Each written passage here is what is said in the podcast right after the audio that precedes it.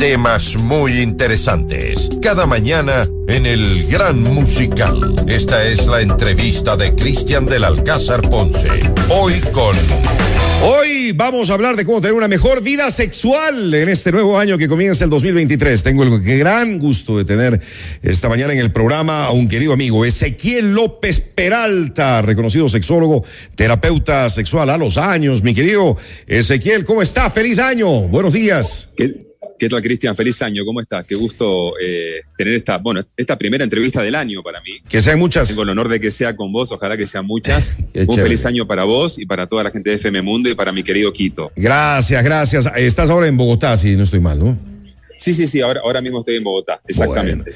Y desde ahí esta entrevista entonces, vamos eh, al tema de hoy. Si tienen preguntas, amigos, amigas, nuestro WhatsApp 09899999819. Eh, tenemos muchos eh, propósitos, objetivos en el nuevo año, pero a veces nos olvidamos de algo que es básico, mejorar la vida sexual con nuestra pareja. Y ahí va la pregunta, ¿cómo hacerlo, mi querido Ezequiel?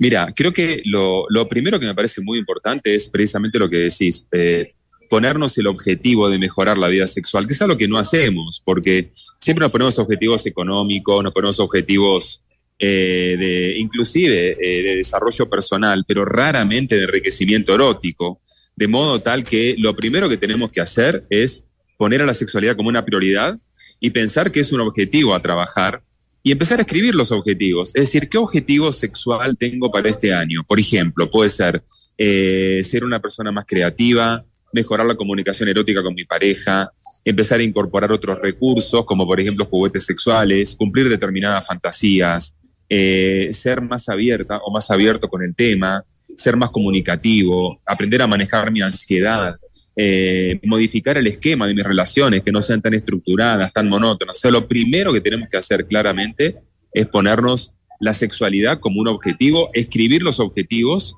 darnos un tiempo para cumplir cada objetivo y pensar cómo lo vamos a trabajar. En algunos casos, algunos objetivos requieren de una ayuda eh, terapéutica, digamos, ¿no? O sea, requieren de que alguien te pueda asesorar como para ver cómo te aproximas a los objetivos de manera más rápida y lo más importante, de manera más eficaz. Qué importante, ¿no? Salir de la rutina que a veces podemos estar cayendo en ella y hasta sin darnos cuenta.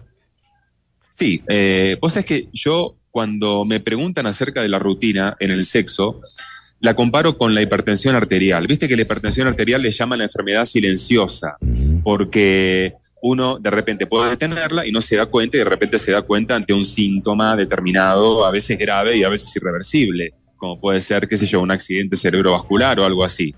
Con la monotonía pasa lo mismo, no nos damos cuenta, no nos damos cuenta porque estamos en una situación cómoda que por ahí hasta funciona, pero que es algo repetitivo y que por lo repetitivo deja de ser atractivo.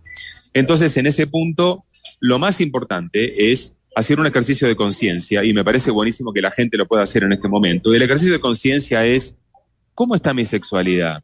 Mis relaciones son predecibles, son estructuradas, ya más o menos sé cuándo va a pasar, cómo va a pasar, qué es lo que voy a hacer, quién va a iniciar qué tipo de juegos vamos a poner en práctica, eh, qué posiciones vamos a hacer, quién tiene orgasmo primero, quién después. Cuando ya empezamos a ver que las relaciones son predecibles, eso es una bomba de tiempo porque estamos en una situación monótona y de ahí al aburrimiento, a la pérdida de la pasión y otro tipo de situaciones hay un solo paso. Con lo cual, definitivamente el tema de la sexualidad es un ejercicio ante todo de conciencia. Hay que abrir la mente, ¿no, Ezequiel? Sí, hay que abrir la mente y por sobre todas las cosas eh, tenemos que animarnos a hacer cosas distintas, que además hay una cosa, ¿no? Porque uno dice abrir la mente es hacer algo extravagante, hacer algo exótico, hacer algo extremo. Y abrir la mente no es necesariamente hacer algo demasiado eh, jugado o demasiado, qué sé yo, como eh, peligroso, riesgoso para la sexualidad de la pareja. O sea, a veces abrir la mente es tener juegos eróticos sin, sin, sin pensar en llegar al punto de la penetración. Abrir la mente es hacerlo más despacio, abrir la mente es hacerlo en otra parte de tu casa, abrir la mente es hacerlo en un momento diferente al habitual, es iniciar en otro lugar, por ejemplo en la ducha, o sea, abrir la mente es abrirte a la posibilidad de hacer algo diferente. Y una cosa que me parece interesante, sobre todo para la gente que dice que tiene como miedo a explorar cosas nuevas, está bueno hacer una lista de cosas que vos quisieras hacer y de repente no te animás a hacer, eh, y entonces empezar a, eh, empezar a trabajar con eso y empezar a hacer de a poco esas cosas pendientes una por una. hasta que de repente te das cuenta y pasó un año y hiciste cinco cosas que nunca pensaste que ibas a hacer. Entonces es muy importante, es muy importante trabajar con todo eso, que como te digo es a base de conciencia. Algo también eh, fundamental, el autoconocimiento sexual. Tú hablas mucho de eso eh, continuamente, eh, Ezequiel. Sí, de hecho, mira, en todos mis libros hablo del tema, lo trabajo mucho con mis pacientes. El autoconocimiento es algo clave porque definitivamente no podés pretender que una persona eh, venga a descubrir o ayudarte a descubrir lo que a vos te gusta o lo que a vos no te gusta o determinadas formas de encontrarte con el placer, llegar a un orgasmo, por ejemplo. Yo a veces escucho a algunas mujeres decir algo así como, todavía no apareció el hombre que me saque un orgasmo, como si fuera responsabilidad del hombre. Digo, si vos no conoces tu cuerpo, no sabes cómo funcionan tus zonas erógenas, eh, nunca te has explorado, no sabes cómo estimular las zonas erógenas en particular. No sabes cuáles te llevan eh, o te acercan a una situación orgásmica. Bueno, puedes esperar que otra persona descubra por vos o haga por vos un trabajo que básicamente es tu responsabilidad. Y autoconocimiento no es solamente saber, digamos, en dónde te gusta que te toquen, cómo te gusta que te toquen, sino que también autoconocimiento es conocer tus fantasías, tus puntos débiles a trabajar, tus puntos fuertes a explotar. Eh, es un ejercicio de, hacerte muchas preguntas que vos tenés que responder y trabajar en base a eso. Hay gente que tiene mucha fantasía o que quisiera hacer muchas cosas en el sexo, pero no se atreve a decirle a, su, a su pareja porque no sabe cómo va a reaccionar. ¿Qué recomiendas en esos casos? Mira, recomiendo ir abriendo el tema de a poco. Es decir, si vos tenés fantasías que conociendo a tu pareja pensás que le pueden caer mal, eh, o que le pueden generar una suerte de rechazo o, cambiar la percepción que tiene de vos, más bien empezar a hablar de sexualidad de a poco, de cosas por ahí un poco más light, un poco más soft.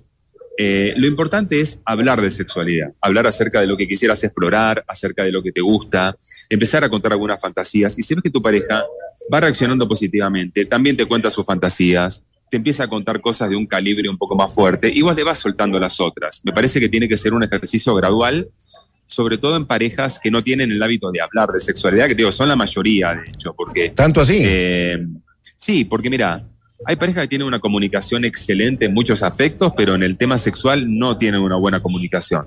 Entonces hay que trabajar en ese punto, en la comunicación sexual específicamente hablando. Eh, entonces es empezar a plantear cosas tales como, mira, ¿qué tal si hacemos algo diferente? ¿Qué tal si incorporamos un juguetito? ¿Qué tal si lo hacemos en otro lado?